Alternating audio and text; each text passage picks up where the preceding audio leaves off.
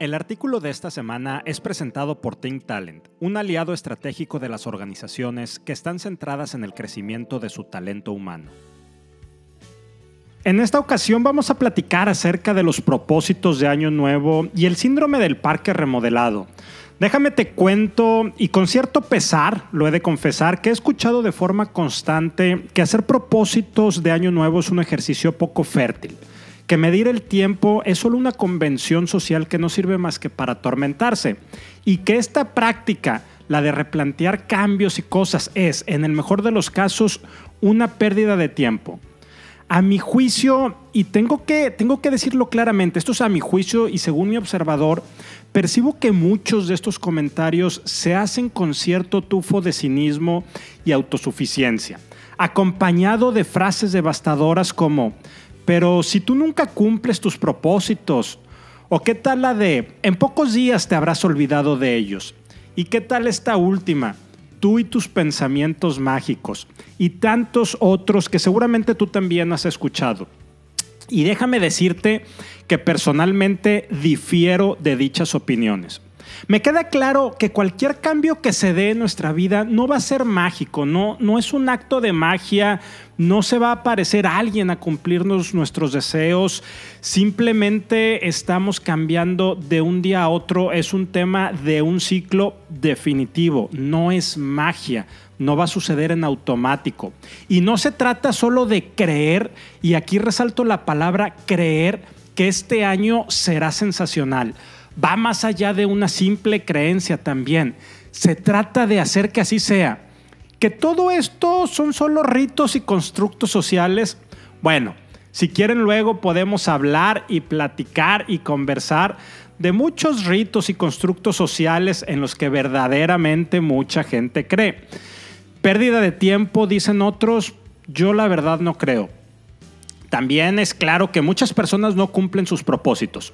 Una encuesta nacional llevada a cabo en 2017 en los Estados Unidos por el Colegio Marista de Nueva York arrojó que un tercio de las personas que hacen propósitos y resoluciones de Año Nuevo no las respetan. Y una investigación de la Universidad de Scranton, según la revista Suma, reveló que solo el 8% de las personas cumplen sus propósitos al finalizar el año. Fíjate estos dos números, solamente un 8% cumple esos propósitos que se puso 365 días antes y un tercio de las personas terminan abandonando total y absolutamente sus resoluciones de año nuevo. Y quizá por esta data, por estos números duros, es que muchas personas dicen con cinismo y con ese tufo de autosuficiencia frases como las que mencionábamos hace rato, hace unos momentos. Pero ¿por qué sucede esto?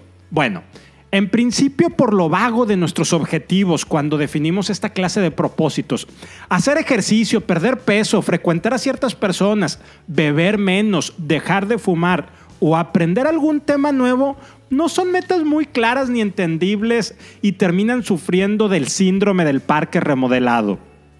Te preguntarás, ¿qué es el síndrome del parque remodelado? Bueno, eh, ahorita vamos para allá, ya te irás imaginando que tiene que ver con cierto abandono después de intentar hacer ciertas cosas, después de ponernos metas para llegar a algún lugar, eso tiene que ver este síndrome del parque remodelado. Pero te decía, y ahorita más adelante, casi al final, vamos a abordar con mayor detalle este síndrome, que cuando tú dices, quiero perder peso, quiero beber menos, quiero dejar de fumar, pues la verdad es que eso, eso es confuso, no se entiende y no queda muy claro exactamente qué es lo que te estás proponiendo. Y al igual que hacemos en nuestras organizaciones o empresas, todos aquellos que hemos trabajado en base a objetivos, en nuestro ámbito personal también tenemos que establecer objetivos inteligentes. Para medir el desempeño de los colaboradores en las empresas se suele utilizar una metodología que fue desarrollada desde 1981 y que es la metodología SMART.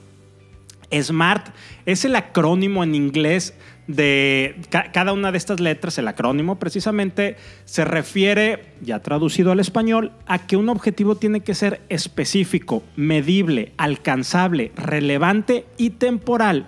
Y no solo podemos aplicar este tipo de metodología SMART en ámbitos empresariales, también deberíamos usarlos a nivel personal.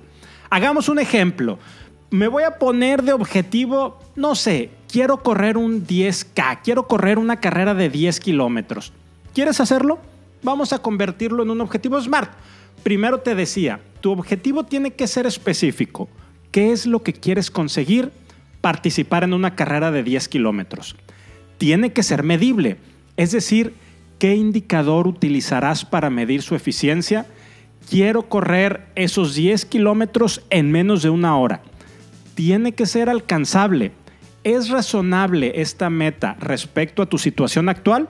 Sí, definitivamente tengo buena salud y mi médico me sugirió de hecho que empezara a hacer ejercicio. Tiene que ser relevante. A ver, ¿por qué te interesa correr una carrera de 10 kilómetros? Para mejorar mi salud y tener mejor condición física. Y finalmente, tiene que ser temporal. Es decir, tiene que tener una temporalidad. ¿Cuándo lo tienes que conseguir? Quiero hacerlo en la carrera que se corre en mi ciudad el último domingo de marzo. Y así, en vez de simplemente decir que mi propósito es correr un 10K, hacer, no sé, dejar de comer, eh, dejar de fumar, aquí lo estamos convirtiendo ya en un objetivo inteligente, que es específico, medible, alcanzable, relevante y temporal. Y así es como debemos estructurar todos y cada uno de nuestros propósitos de año nuevo o de lunes, que también los lunes son el año nuevo de cada semana. No necesitamos esperarnos a que vuelva a llegar el primero de, el primero de enero si es que queremos modificar, ajustar o poner un nuevo objetivo. Ya ves, entonces puede ser que nuestros objetivos SMART los hagamos como propósito de año nuevo o simplemente cada lunes. Y déjame también te comento que es mejor tener únicamente dos o tres objetivos, es decir, mini resoluciones, de uno a tres meses de vigencia y al cumplirlos establecer nuevas metas, a tener tres, cuatro objetivos, ya sean inteligentes o vagos, y que estás pensando en cumplirlos por ahí de, ¿qué? ¿Diciembre? Dentro de 12 meses.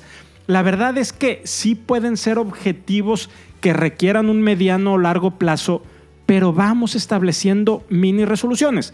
Regresamos al mismo ejemplo. Si yo quiero correr un maratón y nunca he corrido, en vez de ponerme la meta, quiero correr un maratón para diciembre, me voy a poner este objetivo SMART, quiero correr un 10K para finales de marzo. Ya sea un primero de enero o un lunes, siempre es un buen momento de desear cosas y definir metas. No permitas que nadie te diga lo contrario. No permitas que nadie te hable con cinismo.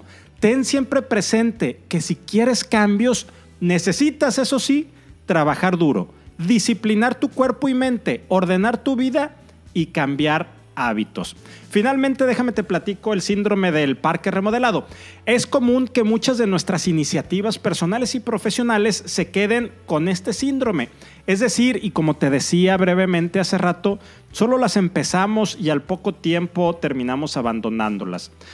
Te cuento que en muchos países de Latinoamérica la inversión del gobierno en obras públicas de recreación como parques, áreas deportivas, etcétera, tiende a ser más bien baja.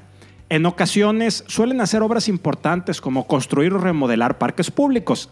Se hacen grandes anuncios de inversiones y se invita a la prensa, se invita a los vecinos, se corta el listón cuando está iniciando aquello y con fuertes inversiones, te decía, se hacen andadores, bebederos, canchas de fútbol o básquetbol, se hace la, la arborización, el sistema de riesgo, jardineras, bancas, áreas de esparcimiento juegos infantiles y quién sabe qué tantas cosas terminan invirtiendo. Llegando el día de la inauguración, las autoridades locales se dan cita, convocan a los vecinos, nuevamente convocan a la prensa y se habla de la importancia de tener espacios de recreación y esparcimiento y de cómo los impuestos de los ciudadanos redundan en obras en su beneficio. Seis meses después, la mayoría de los árboles están secos o quebradizos. El gobierno olvidó conectar el sistema de riego automático a la red de agua. Las últimas lluvias no ayudaron a recuperar los árboles, pero hizo que creciera la maleza cubriendo las bancas y los juegos infantiles. Gran parte del alumbrado ya está fundido. El parque nuevamente es un solar desolado lleno de hierba y con polvaredas cada que sopla el viento. Gran uso de los impuestos de los ciudadanos, del tiempo de las autoridades y del ánimo de la gente que pensó nuevamente que esta vez sí sería diferente. Esto constituye el síndrome del parque remodelado.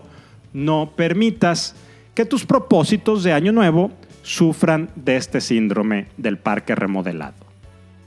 Si te gustó este artículo, ayúdame a compartirlo para conectar con muchas más personas. Y si quieres contactarme, escríbeme a rogelio.humanleader.mx. Nos escuchamos la siguiente semana.